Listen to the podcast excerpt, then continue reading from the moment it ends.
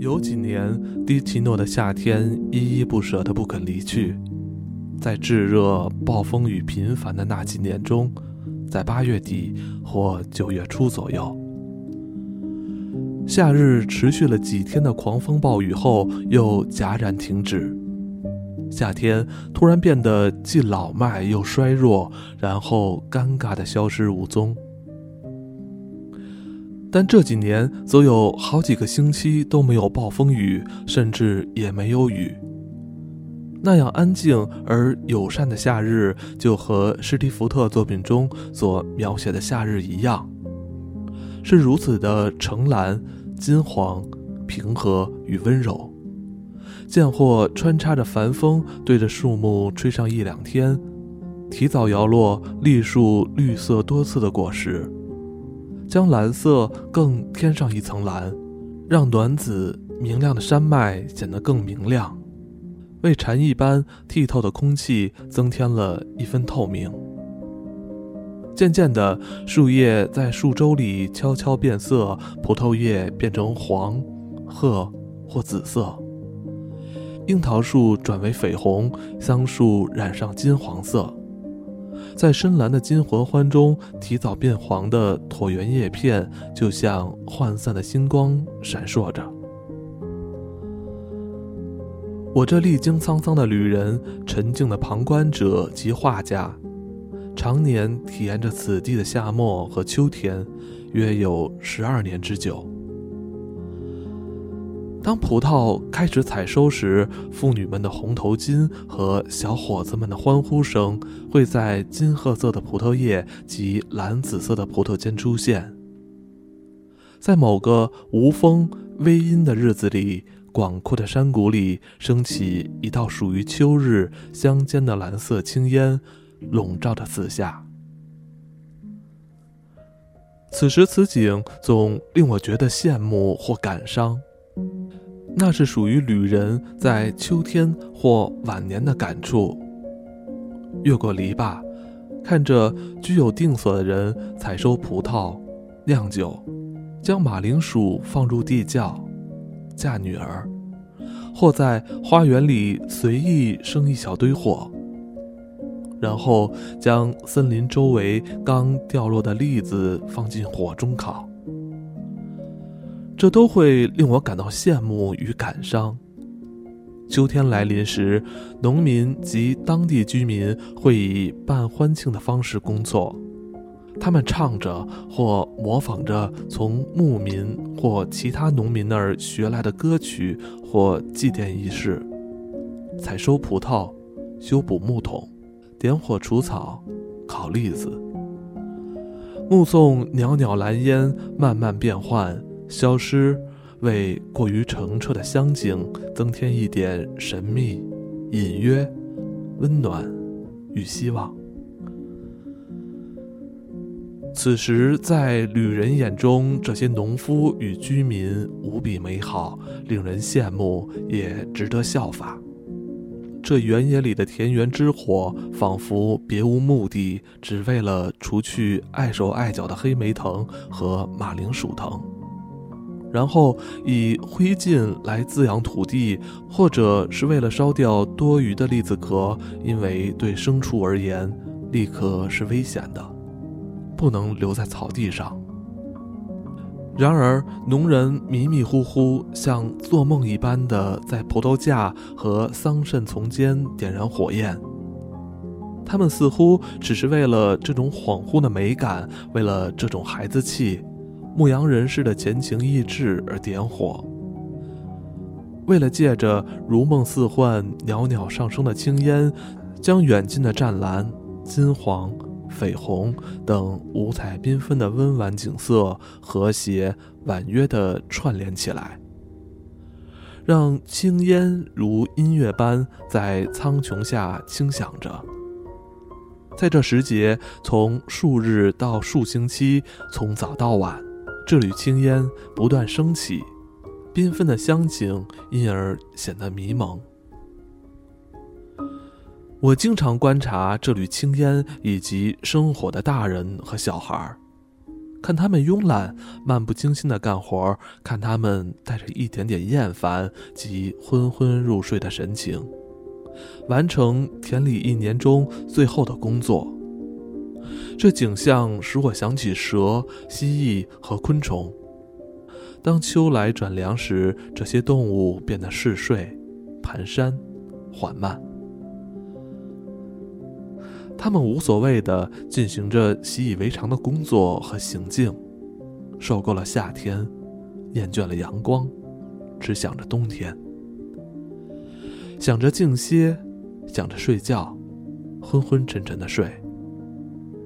牧牛的菲利斯以及人称伯爵的富农法兰吉尼，在田里生火烤栗子，围着火以树枝勾出栗子的家伙。歌唱的孩童，爬在花朵上的蜜蜂，一片祥和、无忧无惧、简单健康，准备冬眠的大自然，以及原始农村的生活等等。这一切总是令我羡慕，我的羡慕是有原因的。我很了解这种对野火和秋天的眷恋，以及这一切所带来的不由自主的快乐。曾经有几年的时间，我也有自己照顾花园，自己在园中生活，因此秋天总让我难过。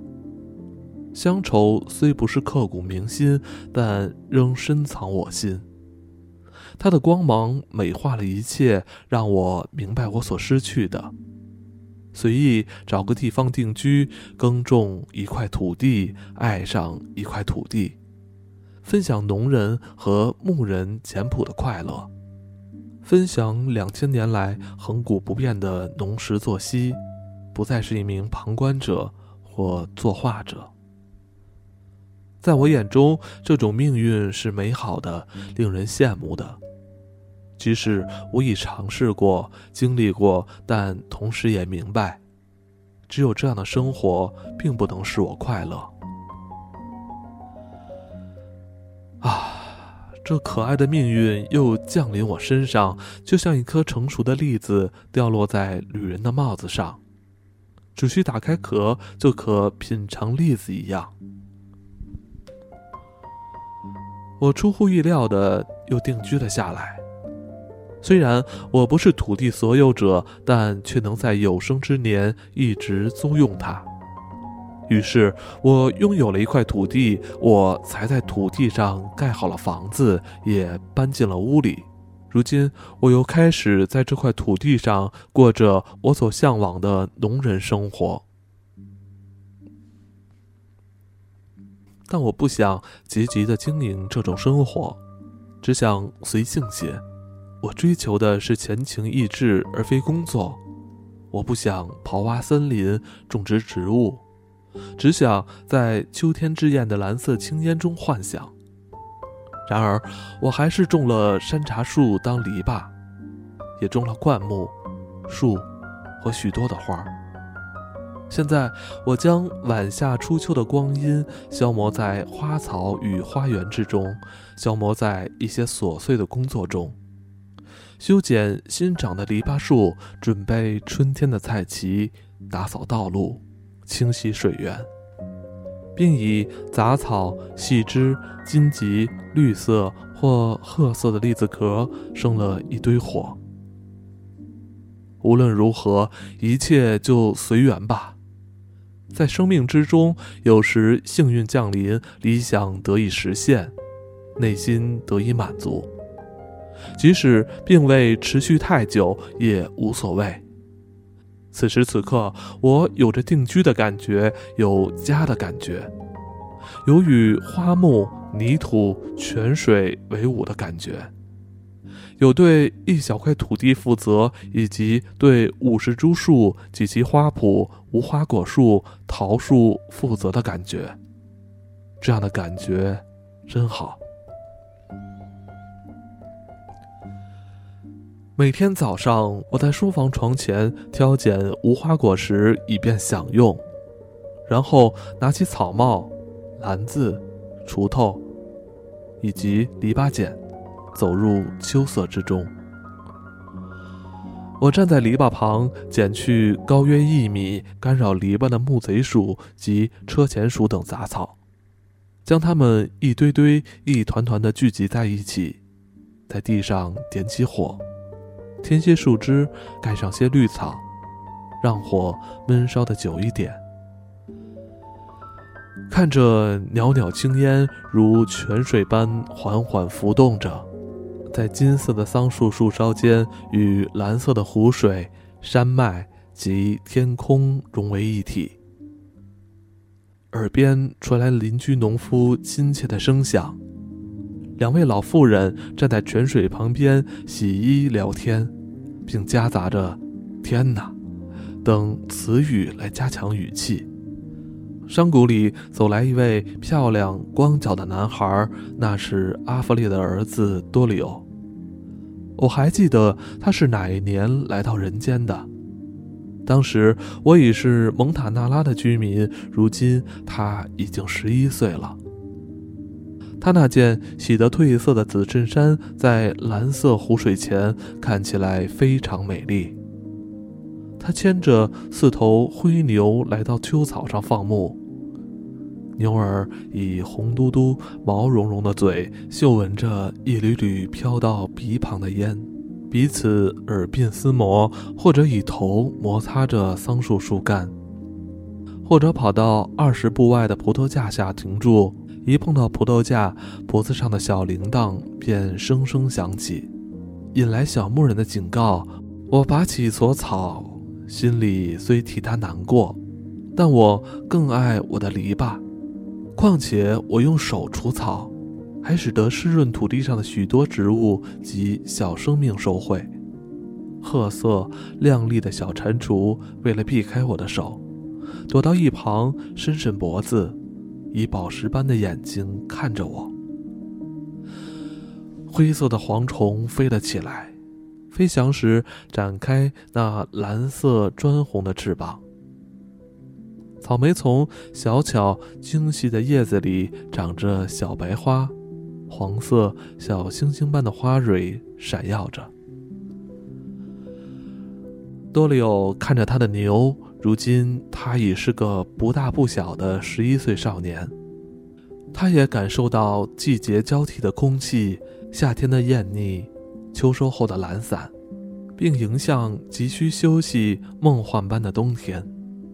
他安静、散漫地踱着方步，有时暂停片刻，动也不动，聪慧的棕色眼睛望着蓝色的大地，看着远方紫色山坡上亮白的村庄。有时啃啃生栗子，一会儿又把它丢掉。终于，他在短短的青草地上躺下，取出木笛，轻轻吹了一下。试试该吹哪一首曲子。笛子只有两个音阶，但也够他吹出许多曲子。从那以树皮和木头制成的乐器里吹出的音乐，足以歌颂蓝色的风景、艳红的秋、渺渺的青烟、远方的村庄。微微反光的湖水，以及牛儿泉旁的村妇，褐色的蝴蝶，红色的康乃馨。那简单原始的旋律忽高忽低，令人想起诗人维尔吉与荷马。那旋律表达对诸神的谢意，以及对土地、青色的苹果、甜美的葡萄酒、粗糖的栗子之尊崇。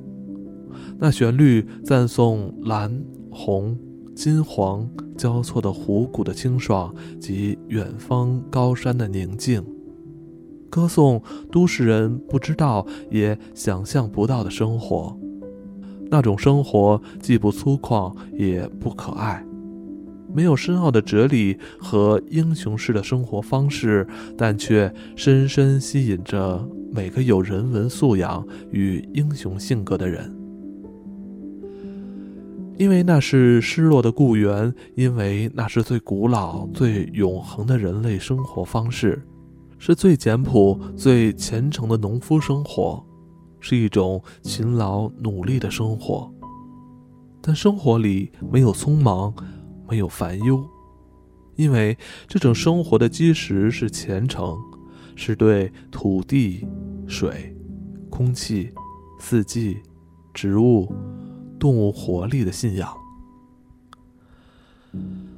我聆听着小男孩吹奏的曲调，在燃尽的火堆上铺层落叶，希望就这么永无止境地站着，无欲安详的眼光越过金色桑葚树梢，落在五彩缤纷的田野里，一切看起来是如此的祥和永恒。不久之前，夏日的热浪才横扫过大地，不久之后。冬天的暴风雨及降雪又将